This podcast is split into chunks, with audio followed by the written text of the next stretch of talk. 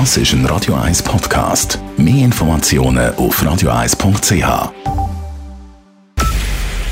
Es ist 9 Uhr. Radio 1, der Tag in 3 Minuten. Mit dem Alles Karl.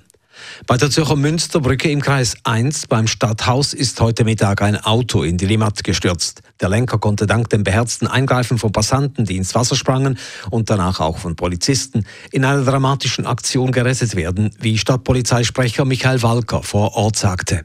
Das Auto, ist, als in die Limit hineingeht, ist zuerst auf dem Dach gelegen. Die sind äh, reingekumpelt. Die Polizeipatrouille, die sofort dann als erstes vor Ort war, die haben das Auto gekehrt.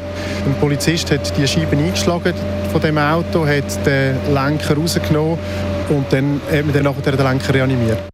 Der Mann wurde in kritischem Zustand ins Spital gebracht. Er kam mit seinem Auto vom Stadthauskehr her. Statt nach rechts auf die Münsterbrücke abzubiegen, fuhr er aus bisher unbekannten Gründen geradeaus, durchbrach die Abschrankung und fiel unmittelbar neben der Ufermauer rund vier Meter tief in die Limmat. Zu seinem Gesundheitszustand war bis am Abend nichts bekannt. Im Kanton Zürich können sich über 65-Jährige ab nächster Woche zum dritten Mal gegen Corona impfen lassen. Die Vorbereitungen für die sogenannte Booster-Impfung laufen auf Hochtouren, sagt Peter Indra, Leiter des Amts für Gesundheit bei der Zürcher Gesundheitsdirektion. In erster Linie sollen alle Personen, die am meisten gefördert sind, geimpft werden mit dem Booster, mit der Wiederholungsimpfung. Und das sind Personen, die über 65 Jahre alt sind. Auch Personen mit gewissen Vorerkrankungen können sich die dritte Impfung holen.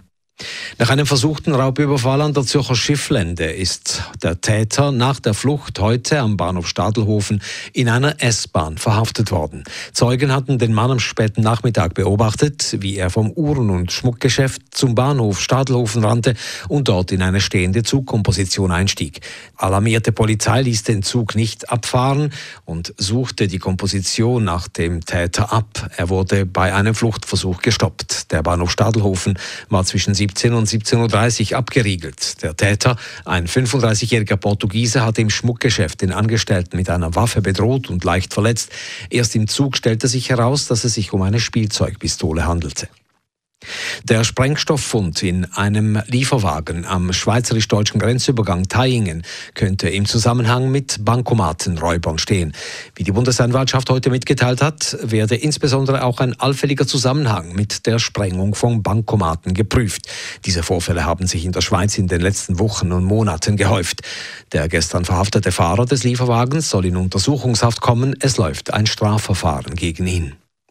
Nach knapp einer Woche gibt es kaum Fortschritte an der UNO-Klimakonferenz in Glasgow. Beschlossen haben die rund 200 Teilnehmerstaaten bislang unter anderem, dass sie verstärkt gegen die Abholzung des Regenwaldes vorgehen wollen. Absichtserklärungen gibt es auch beim Ausstieg aus der Kohleenergie und bei der Eindämmung des Methanausstoßes. Greenpeace kritisiert, dass die bisher gemachten Zusagen zu unverbindlich seien. In Glasgow protestierten heute tausende Menschen für griffige und schnelle Entscheidungen. Unter ihnen war auch die Schwedische Klimaaktivistin Greta Thunberg.